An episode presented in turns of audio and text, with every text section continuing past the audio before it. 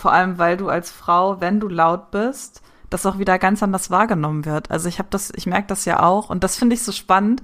Ähm, ich habe auch mal ein Interview geführt mit einer ähm, aus dem E-Sport und die ist das genaue Gegenteil von mir. Die ist sehr, ähm, ja, sie ist klein und zierlich und leise und ähm, sie hat zu mir, sie wurde auch ständig während ihrer gesamten Karriere wurde ihr gesagt, sei lauter ähm, und sie muss anders sein und mir wurde immer gesagt, sei leiser. Und ich bin immer Leuten auf die Füße getreten, weil ihnen irgendwas nicht gepasst hat oder so, was ich gesagt habe.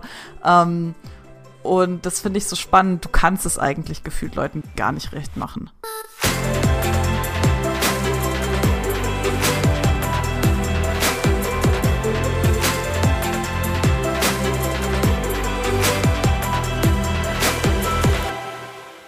Moin und herzlich willkommen zum Equalate Podcast. Der Podcast, wenn es um das Thema Diversität und Inklusion im Sportbusiness geht. Alle zwei Wochen habe ich, Johanna Mühlbayer, spannende Gästinnen und Gäste aus dem Sportbusiness vor dem Mikro. Dabei geht es nicht nur um Diversität, sondern auch um Führung, New Work, Jobsharing und jede Menge andere Themen, um gemeinsam Ansätze für ein diverseres Sportbusiness zu finden. Ganz nach dem Motto, Perspektivwechsel schafft Vielfalt im Kopf und damit die Grundlage, um Vielfalt und Inklusion bei uns selbst, im eigenen Team, im Unternehmen oder in der Organisation aktiv anzuschieben. Heute habe ich Christine Banse zu Gast, eine Expertin, wenn es um das Thema E-Sports geht. Schon immer E-Sports interessiert, startet sie 2016 auch ihren beruflichen Werdegang in der E-Sports-Branche. Zuerst mit einem journalistischen Volontariat beim E-Sports Studio in Hamburg, wo sie, wie sie selbst sagt, das journalistische Schreiben lernt und vor allem mit E-Sports-Spielern und Spielerinnen in Kontakt kommt. Bereits dort interessieren sie vor allem die Geschichten und Themen, die Frauen in der Branche betreffen, ganz besonders. 2018 wechselt Christine dann zur größten 360 Grad E-Sports Agentur Freaks for You, wo sie noch einmal deutlich tiefere Einblicke in die Vermarktung, aber auch Strukturen der E-Sports Welt erhält. Seit 2020 ist sie außerdem Präsidiumsmitglied des E-Sports Verbandes Deutschland, dem ESBD, wo sie die Themen Diversität und Gleichstellung innehat. Denn, haltet euch fest, LAN-Partys sind definitiv schon lange keine Jungssache mehr. Auch wenn ich so in meiner Jugend das noch eindeutig wahrgenommen habe. Circa 50 Prozent der Gamerinnen sind weiblich. Und anders als vielleicht beim Fußball spielt es beim E-Sport absolut überhaupt keine Rolle, ob Teams gemischt sind oder nicht. Einen kräftebezogenen Unterschied gibt es hier nämlich nicht.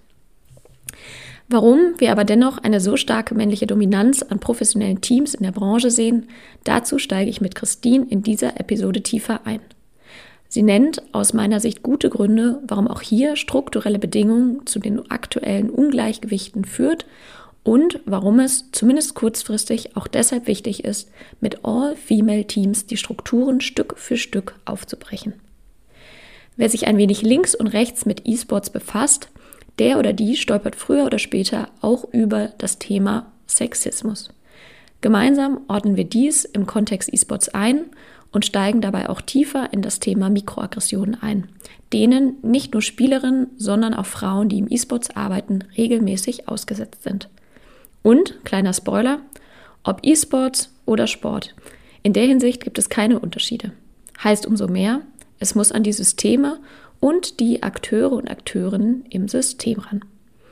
Zu guter Letzt sprechen wir außerdem noch über Christins Arbeit beim ISBD, wo sie unter anderem gerade ganz frisch ein Mentoring-Programm ausgerufen hat. Das hat mich natürlich aufgrund meines eigenen Programms umso brennender interessiert. Eine selbst oder vielleicht gerade für Nicht-E-Sports-KennerInnen eine mehr als hörenswerte Folge. Und, weil wir gerade das Thema Mentoring angesprochen haben, hier auch nochmal ein letzter Aufruf in Sachen Equalate Mentorship Programm. Bis zum 31. März können sich noch interessierte Frauen aus der Branche oder auch von außerhalb der Branche, die Interesse an dem Mentoring-Programm haben, anmelden. Also schaut gerne auf unserer Website vorbei unter equalate.de oder kontaktiert mich auch gerne direkt über LinkedIn oder natürlich auch sehr gerne per E-Mail. Dann begrüße ich ganz herzlich im Equalate Podcast Christine Banse. Hallo und freut mich, dass du den Weg zu mir gefunden hast. Ja, hi, danke für die Einladung. Ich freue mich sehr. Sehr schön. Ja, ich hörte ja schon, du hast eine busy Woche hinter dir. Heute ist Freitag und äh, hast dir trotzdem die Zeit genommen, äh, in deinem, weiß nicht, zweiten oder dritten Podcast die Woche zu Gast zu sein. Der wievielte ist es? Ja, es ist der dritte, aber ich freue mich. Also ich habe das auch vorhin ja schon gesagt, also ich freue mich einfach hier zu sein, weil es auch nochmal eine ganz andere Ebene ist. Und ja. Richtig cool. Ja, sehr schön. Ich freue mich auch, weil ich sonst natürlich viel über das Thema Sport spreche und heute sprechen wir über E-Sport, äh, also E-Sports. Und ähm, das ist, glaube ich, was, was auch für die, die sonst vielleicht damit nicht so viel Berührungspunkte haben, auch trotzdem ein extrem spannendes Feld ist. Und dann würde ich sagen, äh, steigen wir doch direkt mal ein. Bist du bereit? Ja, auf jeden Fall. Sehr gut. Also ich mache es immer so, du weißt es ja auch und äh, die Zuhörerinnen und Hörer wissen es eigentlich auch schon. Ich habe immer fünf kleine Kurzfragen und würde dich bitten, in irgendwie eigentlich ein, zwei Worten oder maximal einem Satz auf die Fragen ganz spontan zu antworten. Dann yes. ähm, sehr gut. Dann starten wir mit Frage Nummer eins. Ähm, was ist denn dein Lieblingsverein, Club, Team? oh, ähm, Im Sport ist es Schalke. Mhm. Ähm, Im E-Sport, oh Gott. Also ich würde einfach auf Anhieb G2 sagen. Okay. G2 E-Sports. Perfekt. Dann Frage Nummer zwei. Beschreibe dich doch mal in drei Worten. Oh Gott. ähm, extrovertiert, mhm. loyal, mhm. kreativ. Finde ich klingt gut, sehr schön. Und ähm, Frage Nummer drei. Ich kann XXX besonders gut. Ich will wieder Oh Gott sagen, ähm, weil mir auf Anhieb nichts einfällt, worin ich besonders gut bin. Es muss auch keine Eigenschaft sein, es kann auch eine. Probleme lösen. Cool. Ähm, Frage Nummer vier. Ähm, E-Sports versus, ich nenne es mal klassischen Sport. Worin äh, steckt bei dir die größere Leidenschaft? Auf jeden Fall E-Sport. Das kam aus der Pistole geschossen. Und äh, fünfte Frage: Wenn du eine Person im ja, Sport oder natürlich auch E-Sport interviewen könntest, wer wäre das denn? Und da auch ganz gerne ganz kurz, warum? Oh, Lewis Hamilton. Auch wenn ich gerade gesagt habe, äh, ich bin eher E-Sport-Fan, ich bin großer Formel 1-Fan und ich respektiere Lewis Hamilton einfach sehr stark für alles, was er tut und seine sportlichen Leistungen. Cool, ja, spannend. Ja, wer weiß, vielleicht ergibt sich mal die Gelegenheit oder äh, wer weiß auch, was er nach seiner Karriere macht. Vielleicht äh, hat er ja auch die ein oder andere Berührungspunkte mit E-Sports, wenn er es nicht schon hat. Da kennst du dich wahrscheinlich besser aus. Ja, ich hoffe. Also ähm, E-Sport-Einstieg auf jeden Fall. Sehr schön. Ja, cool. Vielen Dank auch für die Spontanität. Und dann würde ich sagen, starten, äh, starten wir doch direkt mal rein. Ähm, vielleicht als kleiner Einstieg ähm, auch eine Frage, ich weiß nicht, ob sie dir öfters gestellt wird. Man muss davon ausgehen, dass viele zuhören, die sich mit dem E-Sports nicht so sehr auskennen. Ähm, E-Sports, würdest du das als auch eine Sportart bezeichnen, äh, ja oder nein?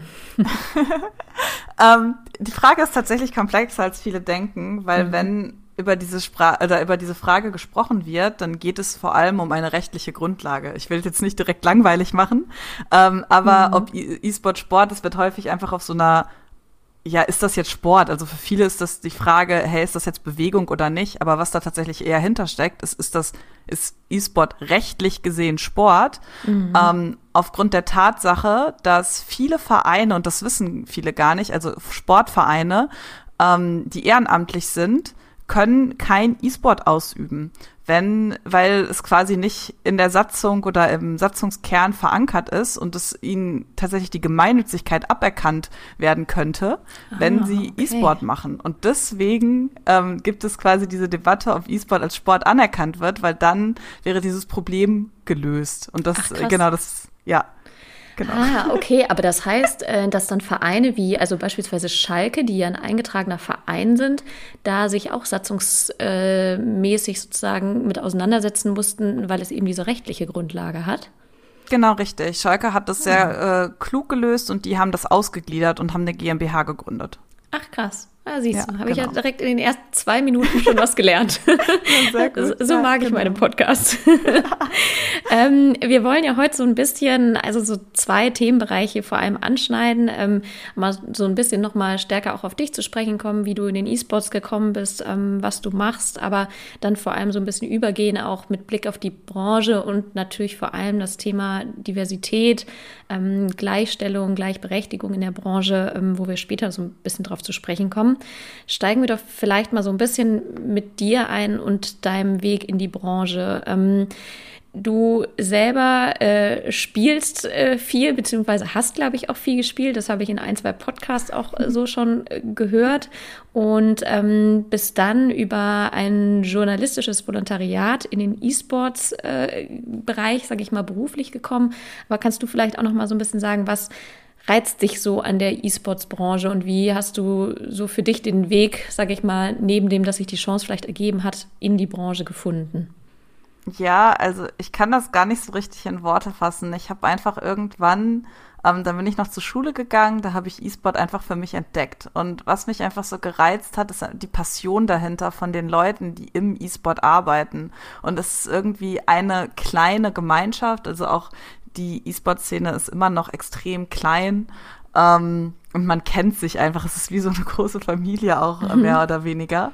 Und ähm, das hat mich einfach total gereizt, weil ich das so unfassbar cool fand und das auch einfach was komplett anderes war für mich. Also ähm, viele können sich das nicht vorstellen, aber wenn man sich mal so ein Stadion anguckt, gefüllt mit irgendwie hunderttausenden Menschen und dann sitzen da Leute vor ihrem Rechner und die Fans schreien irgendwie für ihre Lieblingsspieler, ähm, das hat mich einfach so beeindruckt, dass ich halt wirklich gesagt habe, da bin ich auch echt noch zur Schule gegangen und habe gesagt, das ist eine Branche, in der will ich arbeiten und das ist mein Ziel. Ähm, cool. Ja. Vor allem, man muss ja sagen, dass ähm, ich glaube, du hast 2016, korrigiere mich, wenn ich das falsch sage, ähm, bist du mit dem Volontariat eingestiegen in Hamburg und ähm, genau. ähm, da war ja die Branche, wenn man sieht, und da kommen wir gleich auch nochmal drauf zu sprechen, was das Wachstum angeht, aber ja im Verhältnis wahrscheinlich noch deutlich kleiner und überschaubarer, als es jetzt ist, oder? Ja, absolut. Also es hat es, der E-Sport entwickelt sich so unfassbar schnell. Ich weiß es noch damals, auch ich weiß, wir kommen da auch gleich noch zu, aber ähm, äh, es gab die ESL, das ist ein Turnierveranstalter im E-Sport, mhm. die hat ähm, in Frankfurt, ich weiß ehrlich gesagt nicht mehr in welchem Jahr, ich glaube irgendwie 2014 oder so, hat sie in Frankfurt ein Turnier angekündigt in der Commerzbank Arena. Ja, ich, glaub, ich erinnere mich sogar. Mhm. Ja, und das, ich, das Spiel, was da gespielt worden ist, Dota 2, hat mich überhaupt nicht interessiert, aber ich bin da wirklich aus NRW mit Freunden in einem Auto hingefahren, weil wir gesagt haben, dass, das war das erste Mal, dass in Deutschland ähm, in einem Stadion E-Sport stattgefunden hat. Und mittlerweile mhm. ist das so normal. Wir haben irgendwie in Hamburg, in Köln, ähm, überall ständig E-Sport-Turniere in Stadien, aber damals war das noch so neu für Deutschland, dass ich gesagt habe, ich muss da hinfahren. Ach krass, ja, also Gott sagen, seitdem ist ja viel passiert, auch wenn ich natürlich jetzt nicht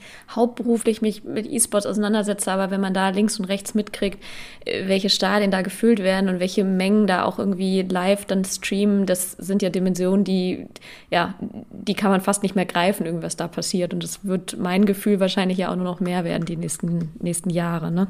Ja, absolut, absolut. Und vielleicht, also gerade vor dem Hintergrund, dass diejenigen, äh, die hier zuhören, eventuell so gar nichts mit E-Sports anfangen können, weil du bist ja viel in E-Sports-Podcasts zu Gast, da ist das wahrscheinlich alles normal, worüber du sprichst oder welche Begrifflichkeiten du nutzt.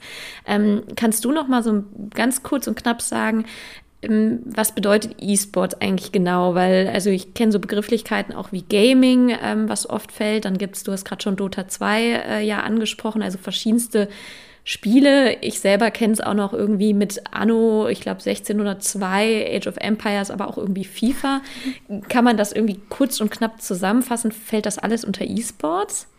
Ja, also ähm, E-Sport generell wird dadurch definiert, dass es äh, kompetitives Spielen ist unter Wettbewerbsbedingungen. Das heißt, wenn du jetzt irgendwie zu Hause Mario Kart spielst, ist das noch kein E-Sport, dann ist das erstmal in Anführungszeichen nur Gaming. Mhm. Ähm, und sobald es eben in einem Wettbewerbsrahmen stattfindet, ist es dann E-Sport. E-Sport ist aber eben wie Sport ein Überbegriff und es gibt eben auch mehrere Titel und da sind natürlich einige ähm, beliebter als andere. Also sowohl mhm. was die Zuschauerzahlen noch irgendwie angeht. Ähm, und da gibt es dann eben zum Beispiel League of Legends, ähm, StarCraft 2, Counter-Strike, Valorant, Dota, das sind so mit die größten. Dann gibt mhm. es auch noch irgendwie, ja, ähm, so Fighting Games, also das sind dann irgendwie so Tekken oder Street Fighter, die kennt man vielleicht auch, weil die auch so relativ ähm, viel gespielt werden. Dann gibt es auch noch natürlich Sportspiele wie FIFA. Ähm, ja, und das mhm. geht dann natürlich immer weiter in die Breite. Ja. ja, okay, verstanden. Das heißt, wenn ich zu Hause ähm, irgendwie, was ich nicht mehr tue mittlerweile, aber irgendwie Candy Crush spiele, dann ist das tatsächlich das Gaming. Das ist, glaube ich, auch eine riesengroße Branche tatsächlich, aber ja. äh, ist sozusagen schon nochmal eine Differenzierung zu dem eigentlichen Begriff E-Sport. Mhm. Ja, absolut. Und ähm, genau, wir sagten es gerade schon, du bist über ein Volontariat in Hamburg so ein bisschen dann beruflich in die Branche gekommen. Ähm, kannst du vielleicht noch mal ganz kurz sagen, was hast du da gemacht? Also wie muss man sich das vorstellen? Was waren so deine, deine Aufgaben? Ja, also ich habe ein äh, journalistisches Volontariat gemacht und habe quasi gelernt, wie man Journalistin ist. Mhm. Und ich habe damals, also das war bei einer Agentur, wir haben aber den Kicker tatsächlich hauptsächlich betreut. Also die Agentur, für die ich gearbeitet habe, die hat die E-Sport-Abteilung des Kickers gemacht. Ah. Und das heißt, ich habe wirklich ähm, den ganzen Tag auch eigentlich nichts anderes gemacht, als Artikel für den Kicker zu schreiben, zu recherchieren, Interviews zu führen. Ähm, ich, wir waren auch viel auf Events oder also Veranstaltungen dann. Ähm, um da eben dann auch von den Veranstaltungen zu berichten. Mhm. Und genau, das war so mein Alltag. Ah, okay. Und du bist ja dann, ähm, ich glaube 2000, oh, jetzt kriege ich es nicht ganz um 18, ist das 18, richtig? Zu, genau, ja. zu Freaks for You gegangen. Vielleicht kannst du auch da nochmal, auch wenn ich es im Teaser dann schon kurz äh, angesprochen habe, aber sagen, äh, was ist das und vielleicht auch ganz kurz, was hast du da gemacht?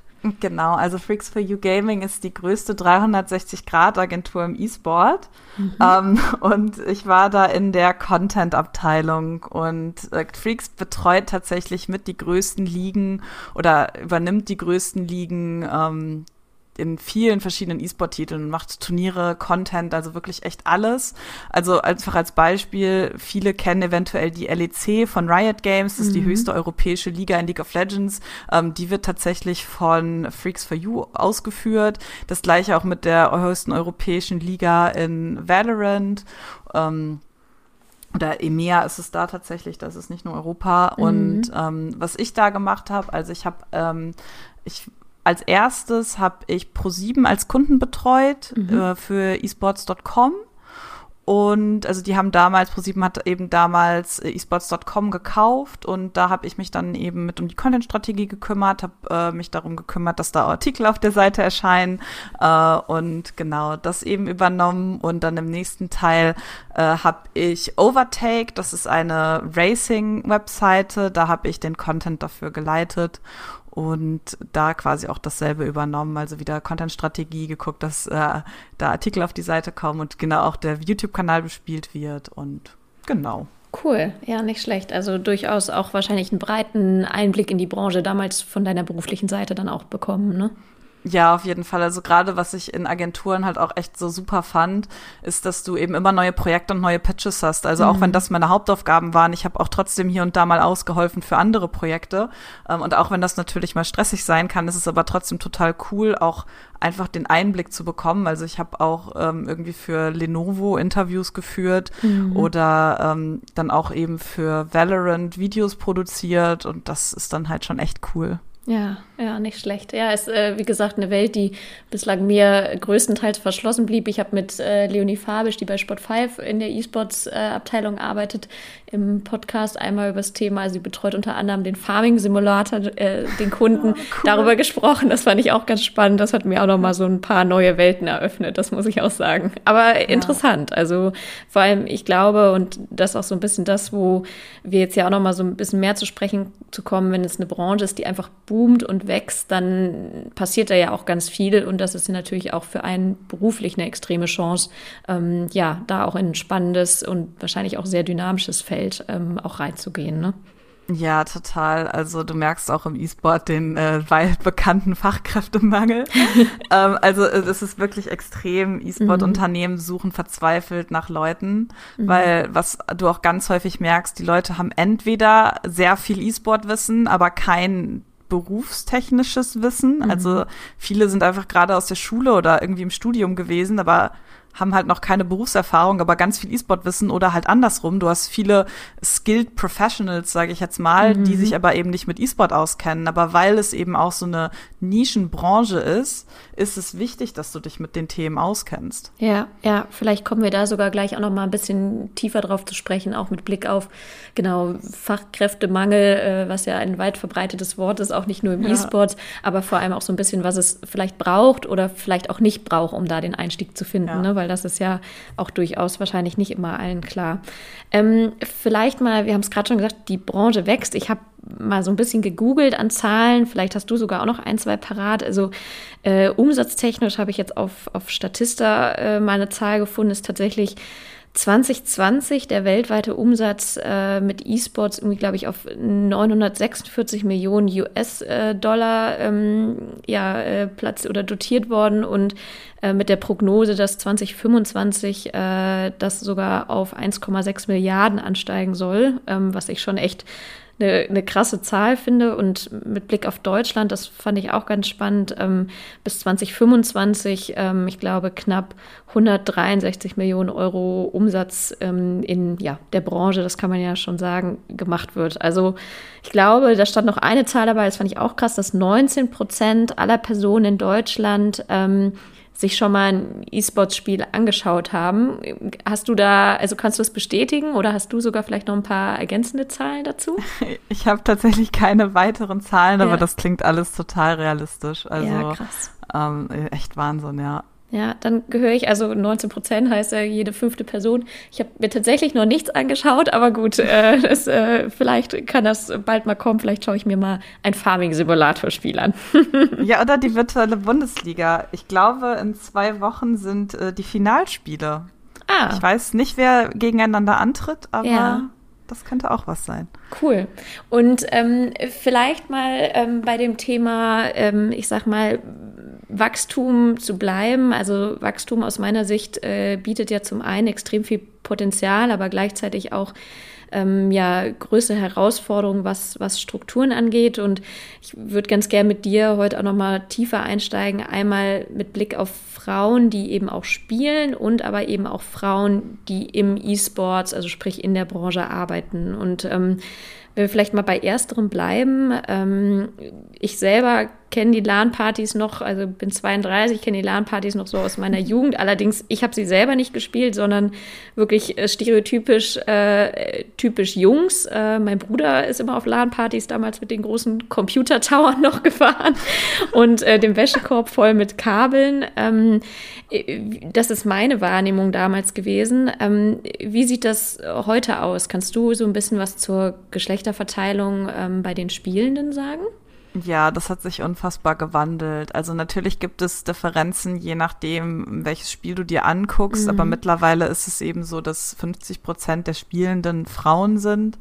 Ach, ähm, und mhm. auch, also natürlich zählt wir haben ja gerade über Gaming und auch gesprochen, was Gaming ist. Und du hast ja gerade gesagt, du spielst Candy Crush, also bist ja. du eigentlich schon Gamerin. Ja. Und okay. ähm, was, glaube ich, auch irgendwie in den Köpfen ein bisschen verändert werden muss, also auch generell, ist häufig wird Gaming immer nur mit so Hardcore-Gamern assoziiert. Also wenn du irgendwie den ganzen Tag nur ähm, zu Hause, weiß ich nicht, was spielst. Mhm. Aber Gaming ist ja wirklich auch schon, dass du einfach zu Hause Candy Crush ja spielst und ich glaube deswegen, ja, da ist auf jeden Fall ein großer, großer Wandel, aber auch bei eben den Spielen, wie ich jetzt schon gerade genannt habe. Also mhm. Also Valorant hat eine unfassbar große Frauenszene, League of Legends sowieso. Mhm. Und das sieht man auch auf den E-Sport-Veranstaltungen. Also da ist echt mittlerweile 50 Prozent Frauen, würde ich sagen. Ach krass.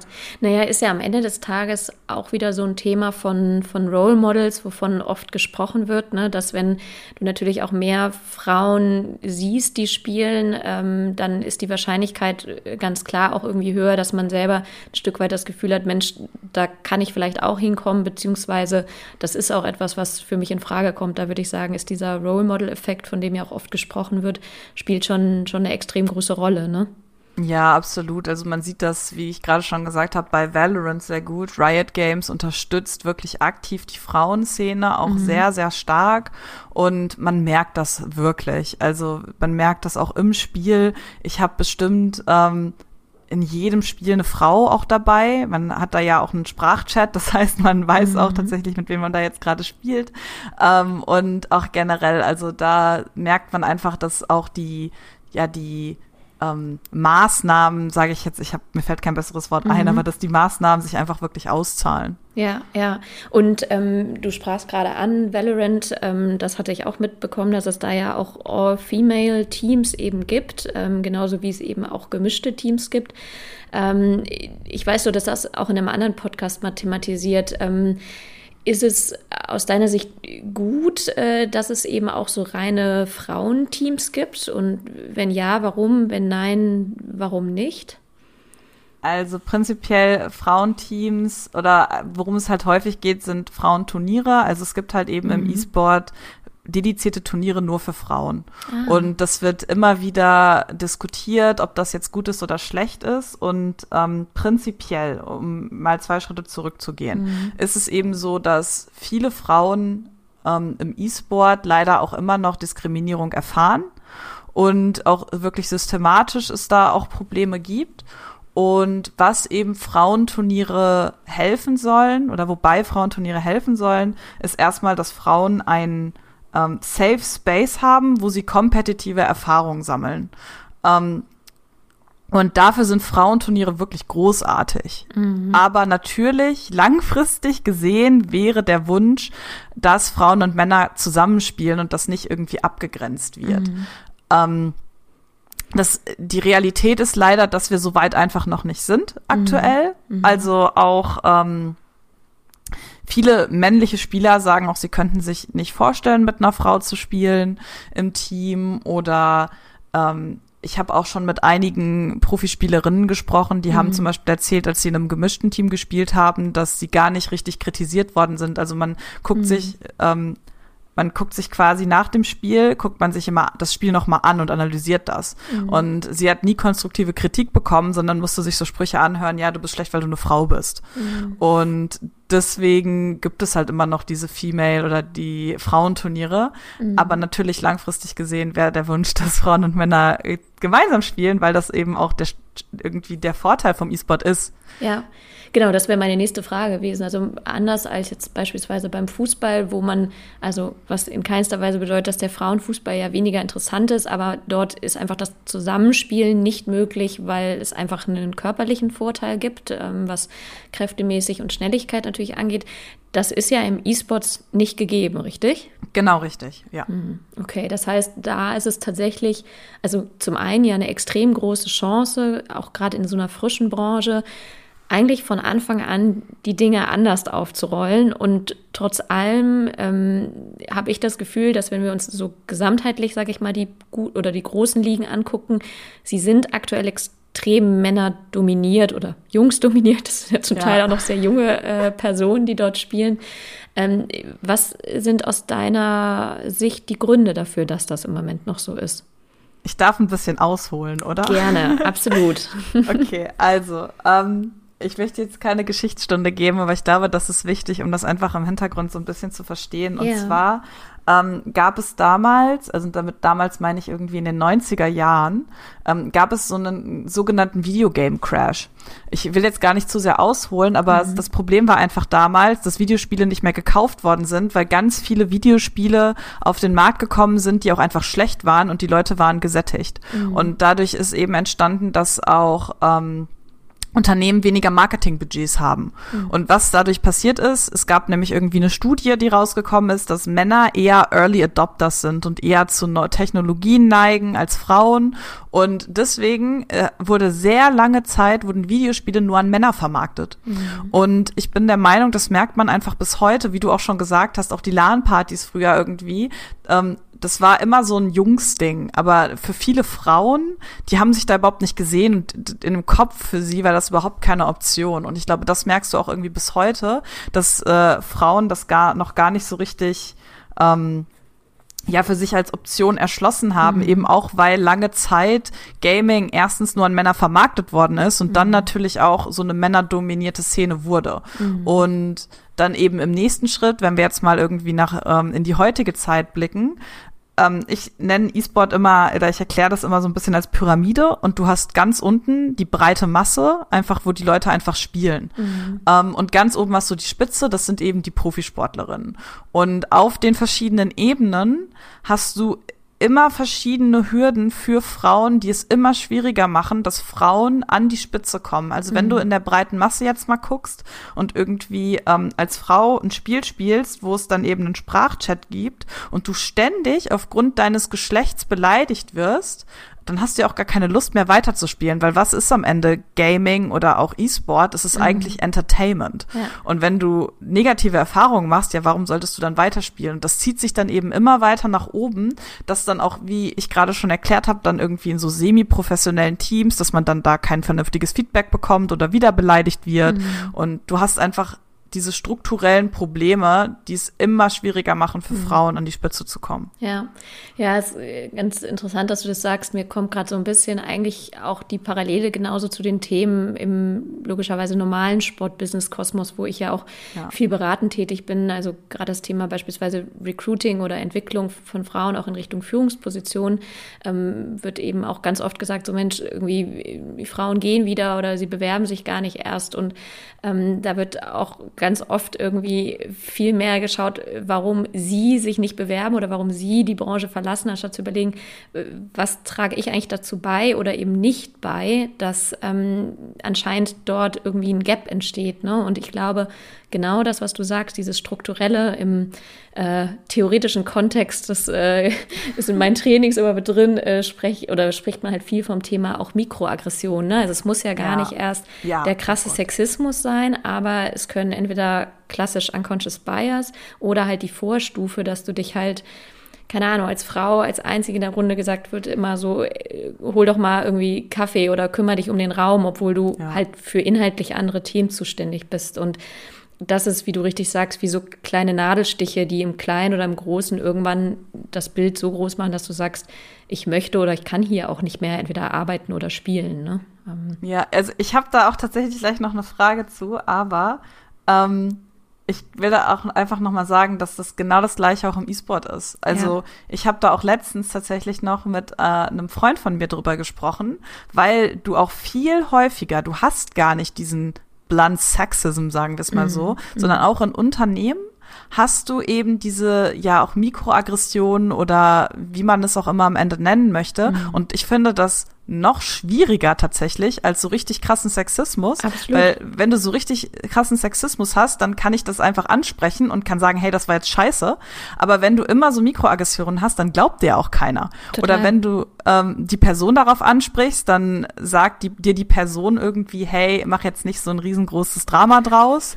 ähm, oder auch wenn du dazu Führungskräften mitgehst, dann glauben die dir ja auch nicht. Ne? Ja. Und das macht es für mich auch irgendwie so schwierig. Äh, total. Also das ist aus meiner Sicht auch eines der größten strukturellen Probleme, die wir haben, nämlich dass ähm, wenig erkannt oder auch, ich glaube, zum Teil auch wenig Wissen da ist. Also deshalb braucht ja. es eben auch dringend ähm, Workshops, Sensibilisierung und auch einfach ähm, ja, ich sag mal, Belehrung in Anführungsstrichen auch über diese Theorien, die dahinter stecken, ähm, zu verstehen, was sowas halt mit Menschen macht. Und wir sprechen jetzt ja von, von Gender, also Frau, äh, Mann oder divers. Und genauso betrifft das ja aber, weiß nicht, Personen anderer ethnischer Herkunft oder andere Dinge. Ne? Und dieses, ja. man kennt man die klassischen Beispiele, dieses Jahr kann ich mal deine Haare anfassen oder so, oh dieses, Gott. wo kommst du wirklich her? Ja. All das sind ja Themen, die, die in diesen Mikroaggressionsbereich fallen und die zu wenig aus meiner Sicht ähm, bewusst sind den Menschen, was das verursacht. Und das kann auch einfach das Mitschwimmen mit der Masse sein.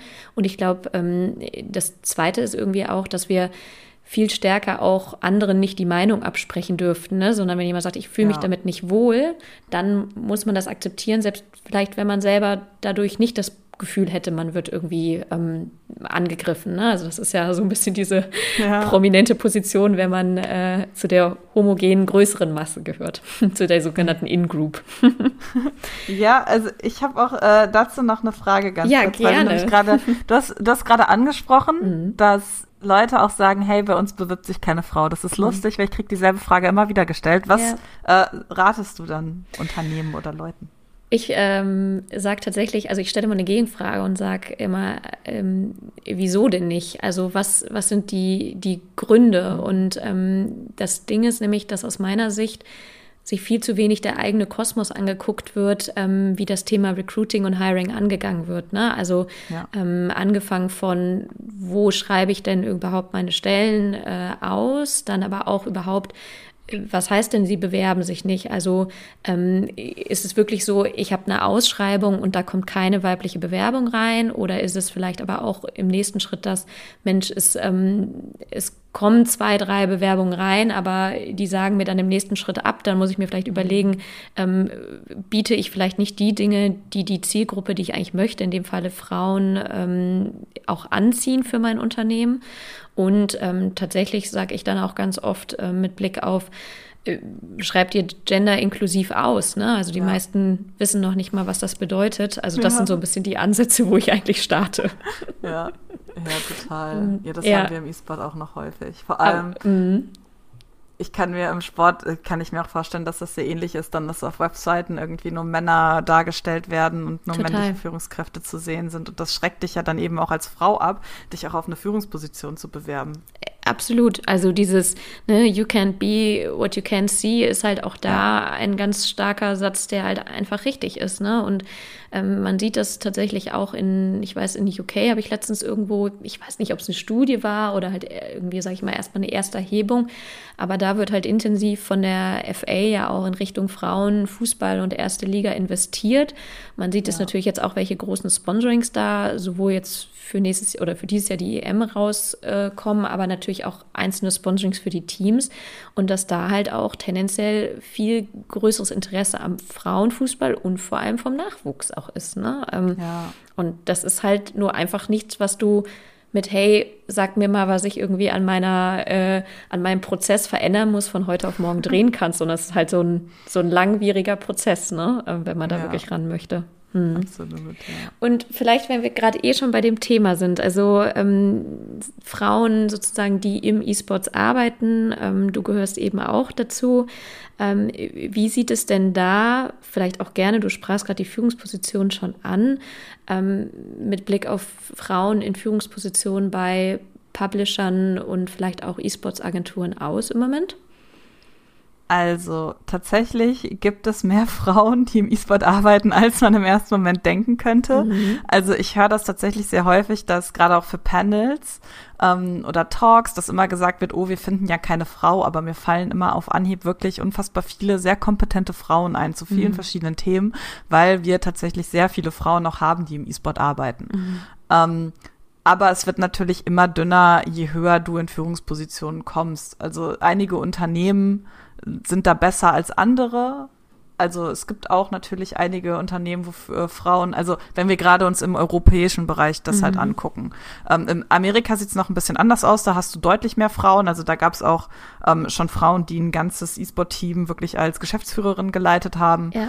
Ähm, und auch immer noch leiten. Das hast du, wenn ich jetzt ehrlich bin, in Deutschland glaube oder im europäischen Umland gerade nicht. Also mhm. mir fällt, ich kann mhm. gerne korrigiert werden, ja. falls es wem anderes einfällt, aber mir fällt gerade niemand ein. Ja, ja. Ähm, aber, also ja, also man hat schon relativ viele Frauen, aber du merkst trotzdem, dass es sehr schwierig ist. Also man unterhält sich ja natürlich auch untereinander mhm. und ähm, wie wir auch gerade schon gesagt haben, es sind halt häufig auch irgendwie Mikroaggressionen oder Unconscious Bias auch dabei, was auch einfach zu viel Frust führt, wenn man sehr schnell auch gegen eine Wand rennt. Man merkt das jetzt vielleicht als Einsteigerin gar nicht so schnell. Ähm, aber auch ich hatte schon so unfassbar viele frustrierende Momente, wo ich mich nicht ernst genommen gefühlt habe oder ähm, wo Frauen dann auch nicht befördert werden, aber mhm. Männer, obwohl sie auch zum Teil deutlich weniger auch sehr offensichtlich können. Mhm. Und das ist natürlich einfach auch frustrierend ja. und hat auch dazu geführt, dass, also ich kenne bestimmt drei, vier Frauen, die auch gesagt haben, sie arbeiten jetzt nicht mehr Vollzeit im E-Sport, mhm. weil sie da einfach keine Lust drauf haben und das auch ja, mhm. Energie kostet. Und wenn du sagst, du hast das selber auch erlebt, ähm, wie bist du dann in solchen Situationen damit umgegangen? Also hast du das direkt angesprochen oder ähm, überhaupt äh, hast du es grundsätzlich angesprochen? Ähm, vielleicht gerne, ich meine, es ist immer schwer, da allgemeine Tipps zu geben, weil das ja auch extrem auf das Umfeld ankommt. Aber wie gehst du persönlich damit um? Also ich muss zugeben, am Anfang habe ich das gar nicht so richtig realisiert, dass mhm. das ähm, systematisch auch ist. Also es ist regelmäßig vorgekommen, aber ich habe das gar nicht wirklich in diese Schublade auch eingeordnet. Also ich habe gar nicht jetzt gedacht, dass das irgendwie an meinem Geschlecht liegt oder so, ja. auch wenn ich wirklich sehr offensichtliche Sprüche zu meinem Geschlecht bekommen habe. ähm, und ja, also es kommt eben, wie du schon gesagt hast, auch wirklich immer drauf an. Also generell gehe ich mit, es ist natürlich, also auch einfach bei mir viel Frust, das kann ich auch so sagen. Mhm. Ähm, und ich gehe damit einfach so um, dass ich meine Arbeit beim ISBD einfach mache. Ja. Ähm, und dadurch irgendwie diesen Frust in was Konstruktives umändere, um es einfach anderen Frauen einfacher zu machen in Zukunft, dass sie das vielleicht nicht mehr erleben müssen. Ähm, aber gerade in so spezifischen Situationen, ich habe auch zum Teil einfach nichts gesagt, weil ich weiß, dass es nicht ankommt oder dass es nicht gehört wird und ich weiß einfach, das wird nur zu mehr Frust führen. Ähm, aber ich hatte auch schon Arbeitgeber, wo ich das ganz offen ansprechen konnte. Also mhm. ähm, auch jetzt ganz positiv Freaks for You hervorgehoben. Natürlich gab es da auch solche Situationen, aber ich hatte trotzdem einen Chef, mit dem ich darüber reden konnte und auch der Geschäftsführer Micha ähm, ist immer offen gewesen für solche Themen und ähm, das finde ich einfach auch so unfassbar wichtig, dass man das eben nicht verschweigt oder auch nicht weghört, sondern dass man da eben auch offen für ist und sagt, hey, bitte komm auf uns zu, wenn sowas passiert. Ja. Und ähm, wir hören dich da. Und ich glaube, ja. das ist auch einfach der, ja, der wichtigste Schritt. Total. Ist ja am Ende des Tages auch äh, dann wirklich auch ein Hands-on irgendwie Tipp für diejenigen, die vielleicht selber davon nicht betroffen sind, ob es jetzt irgendwie direkt Sexismus oder irgendwie Mikroaggressionen sind, aber halt sagen sie, weil sie auch in der Führungsposition sind, ne, sie wollen ja. für mehr Diversität und vor allem Inklusion und das ist ja das eigentlich einstehen, zu sagen, hey, man bietet ein offenes Ohr, man wird vor allem selber, finde ich, aktiv zu sagen, ich gehe auf meine Mitarbeiterin zu, frage vielleicht auch einfach mal einmal im Monat, hey, fühlst du dich hier wohl? Gibt es Situationen, dass man vielleicht auch mal einfach, ich sag mal, den Spieß so ein bisschen umdreht und nicht vielleicht ja. immer erwartet von, in dem Falle der Frau, dass sie das selber ähm, anbringt, weil ich glaube, du bist eine, du sagtest ja sehr extrovertiert und auch eine sehr selbstbewusste Person. Ja. Aber es gibt eben auch, Stichwort Diversität, auch andere Frauen, wie auch genauso Männer, die sich vielleicht auch nicht trauen, das zu kommunizieren. Ne? Und ähm, ja. wenn man die trotzdem im Unternehmen halten möchte, weil sie gut sind, dann muss man eben überlegen, muss ich meinen Leadership-Style auch anpassen. Ne? Ähm, ja, absolut. Und ich glaube, mhm. das wird auch am häufigsten noch übersehen, weil im E-Sport auch viel einfach sehr viele extrovertierte Persönlichkeiten sind. Mhm. Und ich glaube, da werden eben auch sehr viele, ja, leisere Leute auch einfach gar nicht richtig wahrgenommen, was ich total schade finde, weil sie auch einen, ex, einen wirklich einen großartigen Job zum Teil auch machen. Mhm. Ähm, und da, wie du schon gesagt hast, sie auch vielleicht nicht gehört werden, weil eben auch so viele laute Leute da sind, erwartet man als Führungskraft eventuell auch, dass die Leute sowieso, wenn was ist, aktiv auf einen zukommen ja. ähm, und denken gar nicht drüber nach, vielleicht mal zu fragen, hey, fühlst du dich wohl? Ja, ja. Mir wurde irgendwann mal in meinem alten Arbeitskontext auch gesagt, ja, vielleicht ähm, müssen da auch einfach die Frauen einfach ein bisschen lauter und selbstbewusster sein. Und dann habe ich gesagt, so, nee, müssen sie nicht, weil also A, laut heißt halt auch nicht selbstbewusst. Also das ja. ist, finde ich, schon eine Krux an der Sache. Und nur weil im Moment 90 Prozent der in dem Falle männlichen Norm eben laut sind und gelernt haben, ah, okay, mit laut sein äh, ja. werde ich gesehen, gehört und werde im Zweifel auch dann befördert, unabhängig der Qualität, die ich bringe, sage ich immer, nee, also dann muss das Umdenken oben stattfinden.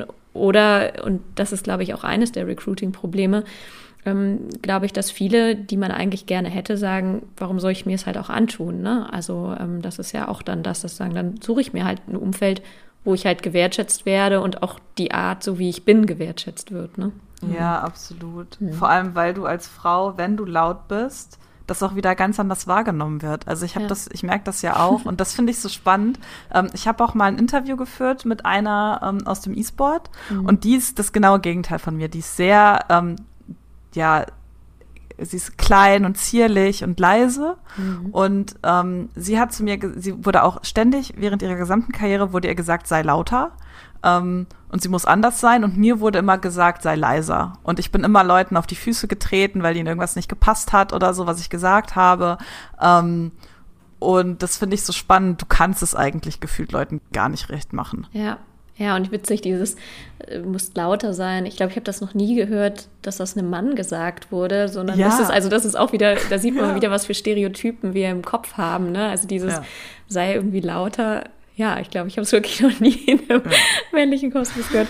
Ähm, aber wenn wir vielleicht, also das würde mich noch interessieren, weil ich ja selber auch viel mit Unternehmen oder Verbänden zusammenarbeite im Bereich auch von Diversitätsstrategien ähm, und ich schon merke, dass es zumindest mehr und mehr gibt, ähm, was schon mal gut ist. Die sagen, okay, wir wollen was verändern, ähm, aber wissen irgendwie auch gar nicht, wie wir das angehen. Ähm, hast du das Gefühl, dass das Thema Diversität und Inklusion auch auf der, sag ich mal, Management-Agenda in, ja, im E-Sport steht, ob das jetzt eben genau bei den Publishern oder auch bei den Agenturen ist? Ja, absolut. Also ich merke das sowieso in meinem täglichen Leben. Mhm. Ähm, auch viele kommen auf mich zu und stellen mir eben genau die Fragen, so, hey, was können wir machen? ähm, ich, wir hätten gerne mehr Frauen im Unternehmen oder auch in Vereinen. Ähm, da merkst du das auf jeden Fall schon sehr stark und auch generell einfach in den Initiativen, die sich in den letzten Jahren entwickelt haben. Ähm, das ist so ein weiter Sprung nach vorne. Also früher irgendwie, und mit früher meine ich irgendwie 2010 oder so, mhm. ähm, gab es noch nicht so viele Frauen im E-Sport und da war das Thema auch noch nicht so präsent, aber mittlerweile hast du auch so viele ja Frauenturniere und Frauenteams und Organisationen, die Frauen fördern und Publisher, die sich darum kümmern mhm. und auch Diversity irgendwie auf ähm, ihre Agenda haben. Also ja. auch nicht nur quasi nach außen hin, sondern auch eben Unternehmenskultur. Ja. Ja, ja, und da müsste es ja auch eigentlich anfangen, das sage ich auch ja. immer. Also viele haben, glaube ich, auch immer Angst, überhaupt anzufangen, weil sie Angst vor irgendwie einem Shitstorm haben, so am Motto, hey, ihr macht das ja, ja nur nach außen. Da sage ich immer so, ja, dann macht es halt auch erstmal nicht nach außen. Das Wichtigere ist ja sowieso innen anzufangen. Ne? Und ja. ähm, dann trennt sich auch schnell die Spreu vom Weizen, die das nämlich rein aus Marketing-Sicht machen ja. und äh, diejenigen, die sagen, nee, wir meinen das ernst, weil wir irgendwie strukturell uns verändern wollen. Ne? Ähm, ja, absolut. Und vielleicht das noch abschließend zu dem Thema, ähm, weil du ja auch den, den grundsätzlichen Fachkräftemangel angesprochen hast, den ich tatsächlich aus einem anderen Kontext jetzt auch schon bei E-Sports schon öfter gehört habe, ähm, um im E-Sports zu arbeiten. Mal angenommen, es hören auch ein paar, also Frauen wie Männer zu, die sagen, Mensch, eigentlich finde ich es irgendwie ganz cool oder es hört sich interessant an, auch was du erzählst.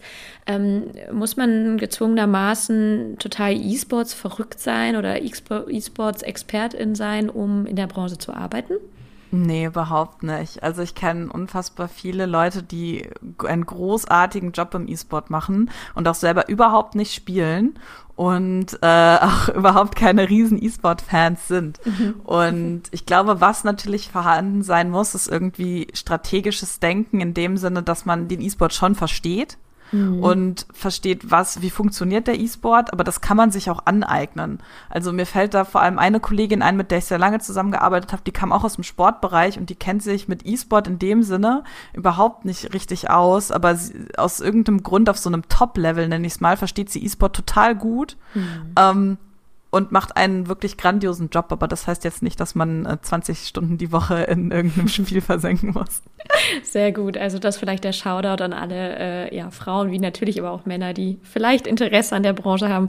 Ich gehe mal davon aus, vielleicht äh, können sie sich bei Rückfragen auch bei dir sonst noch mal melden. Ja, super gerne. Sehr schön.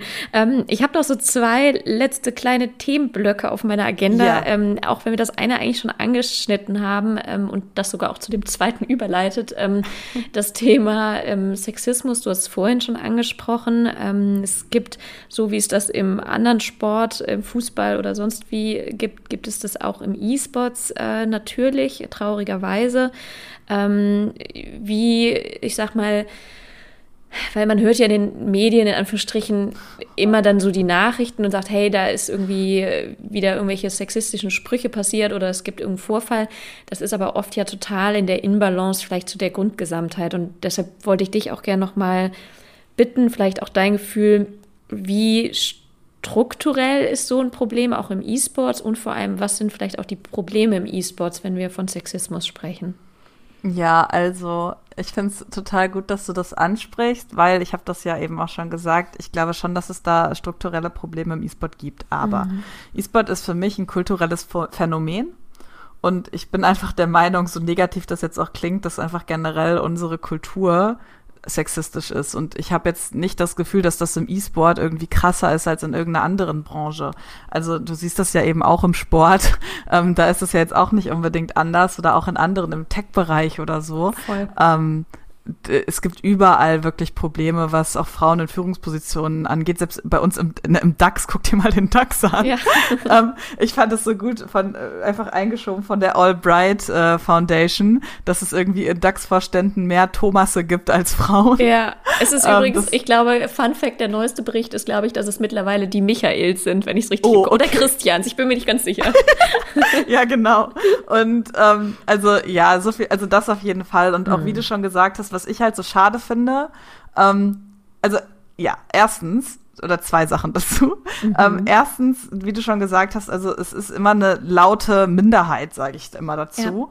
Ja. Ähm, Gerade auch wenn ich irgendwie in einem Spiel bin, was ich jetzt angefangen habe, ist für mich einfach ähm, Listen zu machen, wie häufig werde ich tatsächlich in einem Spiel beleidigt und wie häufig werde ich nicht im Spiel beleidigt. Mhm. Und die Liste ist wirklich, also ich werde so häufig einfach überhaupt nicht beleidigt, sondern gelobt von meinen mit Teammitgliedern. Also mhm. viele E-Sport-Titel werden fünf gegen fünf gespielt, vielleicht als Kontext. Ja. Ähm, und aber natürlich bleibt einem immer irgendwie das Negative hängen und was man dann auch wieder bedenken muss, weil es fünf gegen fünf ist, was ich auch ganz häufig habe, natürlich, dann werde ich irgendwie von einer Person beleidigt, aber dann sind da immer noch drei andere, die entweder gar nichts sagen oder häufig sogar sagen, hey, jetzt sei doch mal leise. So, ja. ne? Das ist halt nicht cool. cool. Ja, ähm, ja, ja.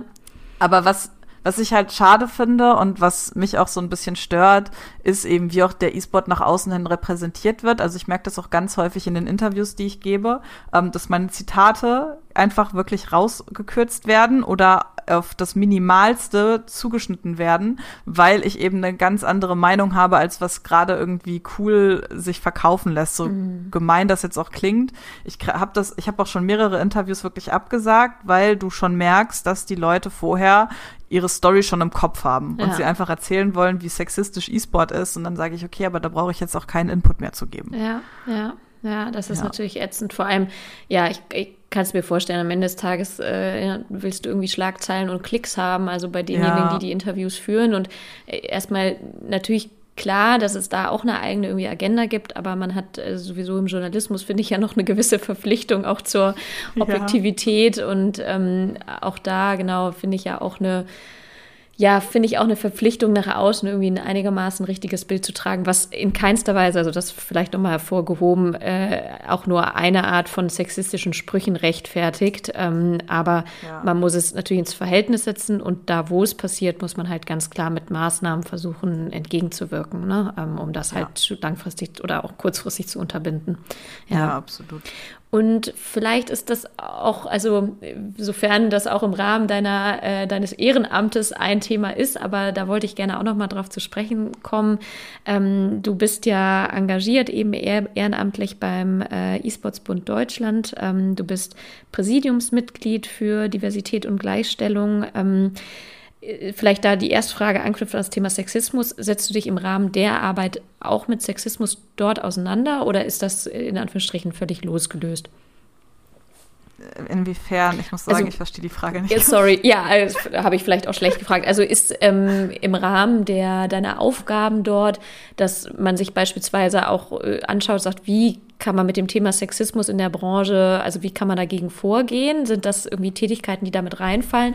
Oder vielleicht, sorry, andersrum gefragt, was sind deine genauen Tätigkeiten dort? Vielleicht ist das ein bisschen bessere Frage. Entschuldige dafür. Ja, alles gut. ähm, ja, also es ist tatsächlich eine Mischung aus beidem. Also ja, natürlich ist mein Ziel auch irgendwie ähm, das, ich will jetzt nicht sagen, Sexismus zu verbannen, aber es irgendwie einzudämmen ähm, und auch eben es einfacher für Frauen zu machen. Also mhm. auf der einen Seite, was ich auch ähm, häufig habe, ist, dass ich auch einfach Frauen habe, die auf mich zukommen und die mhm. sagen, hey, ich habe da jetzt was erlebt, wie gehe ich damit um?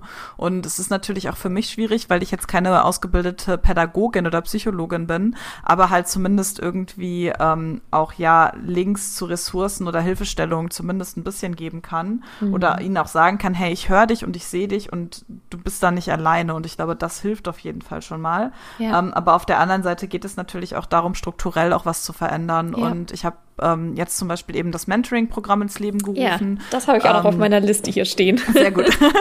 ja, wo wir ähm, quasi, also es ist ein Mentoring-Programm für alle, aber wir bevorzugen halt Frauen und Leute aus marginalisierten Gruppen, mhm. um eben den Einstieg ein bisschen zu vereinfachen in den E-Sport. Und was eben passiert ist, dass wir, ähm, wir haben wirklich ganz, ganz viele tolle Leute aus der E-Sports-Industrie, die sich als MentorInnen angemeldet haben. Cool. Ähm, die wir eben dann matchen mit äh, Mentees, die irgendwie sagen, hey, ich würde gerne im E-Sport arbeiten oder es sind vielleicht auch Berufsanfängerinnen, die ähm, einfach ja auch wissen wollen, wie es läuft oder Karriere machen wollen, Tipps haben wollen. Mhm. Und ähm, genau, das ist quasi so ein bisschen der erste Schritt und dann eben der dritte, ähm, das war der zweite Schritt und der dritte ist, ähm, dass ich eben auch viel mit Teams irgendwie spreche oder mit unseren Mitgliedern und da eben zu gucken, ähm, ja, wie kann man die auch unterstützen, diverser mhm. zu werden, weil eben das Interesse auch da ist. Also du hast ähm, ganz viele, die auf mich zukommen und sagen, okay, wie kriege ich mehr Frauen in meinen Verein? Ja, ja.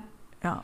Und das heißt aber, ähm, genau, vielleicht äh, können wir auf Schritt zwei und drei nochmal eingehen äh, ja. ähm, zum Thema Mentoring. Äh, ich äh, selber biete ja also für den Sport konkret ja auch ein Mentoring-Programm an, deshalb interessiert es mich auch, ähm, was ihr da ähm, genau macht. Aber das heißt, bewerben kann sich da erstmal jeder, jede, ähm, die sagt, genau, Interesse am E-Sports, aber man muss nicht unbedingt Erfahrung im E-Sports mitbringen, kann aber, ist das richtig von der Zielgruppe her? Genau, ja, mhm. richtig. Und dann baut ihr, also dann matcht ihr quasi die äh, Parteien oder du schaust, hey, wer passt mit wem vielleicht aufgrund der Themen gut zusammen und begleitet dann so ein bisschen auch das, das Mentoring oder gibt es da ein fixes Programm oder ist es in Anführungsstrichen sozusagen das Connecten von, von verschiedenen Tandems? Ja, also es ist erstmal im Prinzip das Connecten. Mhm. Ähm, Im Vorfeld können sowohl MentorInnen als auch Mentees eben durch ein äh, Formular ihre Präferenzen ausführen, ausfüllen. Ja. Also in welchen Bereichen möchten sie sich weiterentwickeln? Gibt es spezifische Skills? Ähm, wie viel Zeit haben sie? Und dann matchen wir die Leute. Mhm. Ähm, ich habe auch sogenannte Conversation Starters äh, dazugelegt. Also einfach, dass die Leute sich quasi ähm, ja grob ein Programm selber zusammenstellen können, weil das natürlich auch das erste Mal ist für viele. Ja. Ähm, aber ich wollte trotzdem, oder mir war das wichtig, dass wir halt keine spezifischen Sachen erstmal vorgeben, sondern mhm. dass die Leute selber irgendwie gucken, was sie brauchen, weil das jetzt auch das erste Mal ist, dass wir das machen. Und ähm, im Nachhinein ist aber der Plan tatsächlich auch nochmal eine Umfrage zu gestalten, um dann zu gucken, hey, wie zufrieden waren die Leute damit? Hätten sie sich gerne mehr ähm, ja, Rahmenbedingungen irgendwie gewünscht oder irgend gab, wenn ich jetzt irgendwie merke, dass alle irgendwie das Gleiche nur ähm, ja lernen wollten, dann ja. kann man das natürlich auch in Angriff nehmen, aber genau. Cool. Ja, spannend. Ja. Nee, ich bin auch also ähm, Riesenfan von Mentoring und ich glaube auch, dass das gerade, also das ist ja im Prinzip auch eine Form von Cross-Mentorship, was ihr anbietet, dass das ja. extrem positiven Effekt, vor allem nicht nur für die Mentee, sondern ja auch für den Mentor oder die Mentorin hat. Ne? Also ja. was Reflexion angeht, was natürlich auch perspektivisch vielleicht zu sagen, Mensch, äh, wir haben hier ein Recruiting-Problem und da natürlich ja. auch nochmal an neue Netzwerke zu kommen. Deshalb ähm, richtig, richtig cool. Und ähm, wenn du sagst auch vielleicht das noch zu deinem, zu dem dritten Punkt, den du erwähntest im Rahmen der Arbeit, da auch konkret unterstützt. Ähm, wer kann denn oder wer ist denn Mitglied sozusagen bei euch beim E-Sports-Bund Deutschland? Also da kann jeder, jede Mitglied werden? Nicht so ganz. Mhm. Also bei uns können E-Sport-Vereine, also wirklich Teams Mitglieder mhm. wer Mitglied werden, sowohl ähm, also Breitensportvereine, das heißt, das muss jetzt kein professionelles E-Sport-Team sein, aber auch die Profiteams, die sind bei uns auch organisiert mhm. ähm, und E-Sport-Veranstalter, wer eben bei uns nicht, weil wir eben die Teams und ähm, die Spieler sozusagen repräsentieren, äh, sind die Publisher bei uns nicht im Haus. Die sind Mhm. dann bei einem anderen Verband organisiert, weil da eben auch natürlich Interessenskonflikte irgendwo sind. Klar, ja, ja, cool. Ja. Und das heißt, da ist wirklich so ein bisschen auch, gut, sowohl was dein Zeitbudget, denke ich mal, hergibt und ähm, dann versuchst du einfach, so gut es geht, hier und da immer mal mit äh, Wissen auszuhelfen, mit Sparring gehe ich mal von aus oder auch Ja. da vielleicht sogar auch mal irgendwie mit, weiß ich nicht, Facts and Figures ähm, dann, dann zu supporten. Ja, genau. Also das Einfachste, was wir ganz häufig sehen, also es ist irgendwie auf den Webseiten, die vielleicht ein bisschen diverser gestalten und aber auch so ge- gerade im Breitensport, ähm, das predige ich immer, macht einfach so eine Girls Night. Also das klingt erstmal blöd, aber jeder Verein, mit dem ich jetzt gesprochen habe, ähm, die haben das äh, oder die das auch gemacht haben, Ja. die haben gesagt, das war ein absoluter Erfolg. Also mir hat ein Verein erzählt, die haben das auch unabhängig von mir gemacht, also die hatten die Idee auch schon vorher, ähm, dass sie halt so einen Abend gemacht haben in ihrem Vereinsheim, wo sie einfach gesagt haben, hey, wir machen so eine Gaming-Session nur für Frauen, da kann auch jeder hinkommen, also jetzt nicht unbedingt Mitglieder in dem Verein. Und die meinten, das war total erfolgreich und dann haben sich auch ganz viele angemeldet ähm, in dem Verein dafür ähm, und das zeigt auch wieder so ein bisschen, dass so ein Safe Space Voll. einfach ja, wichtig ist. Absolut. Also stimme ich dir auch zu 100 Prozent zu. Also ich glaube, dass man beides braucht. Man braucht die, natürlich die gemischten Netzwerke, aber es gibt eben auch äh, Gründe, warum vielleicht auch Frauen ne, sich nicht bewerben oder nicht wohlfühlen. Und da ist es halt manchmal notwendig, diese Safe Space oder auch mal die, die, sag ich mal, rein Frauennetzwerk oder Netzwerkveranstaltung zu haben. Also da bin ich auch ein Ja. ganz, ganz großer Fan von. Cool. Vielleicht mit Blick auf die Zeit, auch wenn ich noch äh, viele andere Themen hätte, aber also das ganze Thema äh, Vermarktung und Brands habe ich mal außen vor gelassen, weil ich wusste, sonst ähm, sprengen wir hier jegliches Zeitbudget. ähm, deshalb vielleicht nehmen wir irgendwann einfach noch mal eine zweite Folge auf. Ähm, was ich aber immer am Ende meines Podcasts habe, ist, dass äh, der Gast oder die Gästin vor dir unbekannterweise eine Frage sozusagen an die nächste Person stellen kann Oh. und äh, selber man das natürlich dann auch tun kann. Das heißt, ich habe jetzt zum einen für dich noch eine Frage von Sophie Hopf, die ist Head of People and Culture bei Kinexon, die eine Frage gestellt hat und gleich darfst du natürlich auch noch eine Frage stellen. ähm, also Sophies Frage war ähm, eine sehr, also ich persönlich finde es eine sehr schwierige. Was würdest Oh du tun, wenn du wüsstest, äh, dass du nicht scheitern würdest? Oh, ich glaube, das ist sogar sehr einfach. Ich würde okay. ähm, ein Unternehmen gründen, Mhm. aber wahrscheinlich ein globales Unternehmen. Also jetzt nicht nur, ich mache irgendwie, weiß ich nicht was. Ich würde auf jeden Fall ein Unternehmen gründen.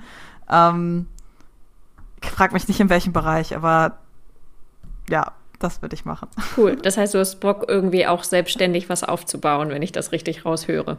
Ja, auf jeden Fall. Also langfristig gesehen ist das schon noch irgendwo mein Ziel. Also ja. Cool. Ja, äh, nicht schlecht. Ja, also ich äh, muss gestehen, ich glaube, ich müsste ein bisschen länger drüber nachdenken, aber ähm, Was ist denn Ja. deine Antwort? ja, also ich habe tatsächlich mir noch nicht so intensiv darüber Gedanken gemacht. Ähm, nee, ich, also ich, ich wüsste es gar nicht so ganz genau. Ähm, das mit der Unternehmensgründung, das ist bei mir jetzt durch. Also, oder was heißt durch? das läuft jetzt irgendwie und da sehe ich, also ja, man äh, hat hier und da kleine Herausforderungen. Was ich machen würde, wenn ich wüsste, dass ich nicht scheitern würde. Vielleicht, obwohl, vielleicht doch unternehmensbezogen. Ich würde vielleicht sofort zwei mehr, also gleich größer expandieren, in Anführungsstrichen. Ich glaube, Ja. ich würde zwei mehr Leute einstellen und ähm, weil ich merke, wie viel Bedarf bei den Themen ist und ich bin auch überzeugt, dass ein unheimlich großer Markt ist, allein in der Nische Sport und ähm, muss aber gestehen, ja, dass das vielleicht was ist, was mich jetzt dann doch finanziell ein bisschen zurückhält. Aber ja, vielleicht muss ich doch äh, dann in Sachen äh, InvestorInnen irgendwann aktiv werden und Kapital einsammeln. Genau, das wäre, glaube ich, meine Antwort, wenn du mich so fragen würdest. Das klingt Ähm, auch cool. Ja, was ist denn deine Frage an die nächste Person Oh unbekannterweise? Hast du was parat? Es darf auch alles sein. Also ähm, es kann mit Diversität natürlich zu tun haben, muss es aber natürlich auch nicht. Okay. Ähm, ich glaube, ich habe eine Frage. Ich bin Mhm. gespannt, wie sie ankommt. ähm, wenn es eine Sache im Leben geben würde, die die Person anders machen würde, was wäre das? Mhm. Sehr gute Frage. Mit Blick auf die Vergangenheit oder so grundsätzlich? Glaube ich grundsätzlich. Mhm.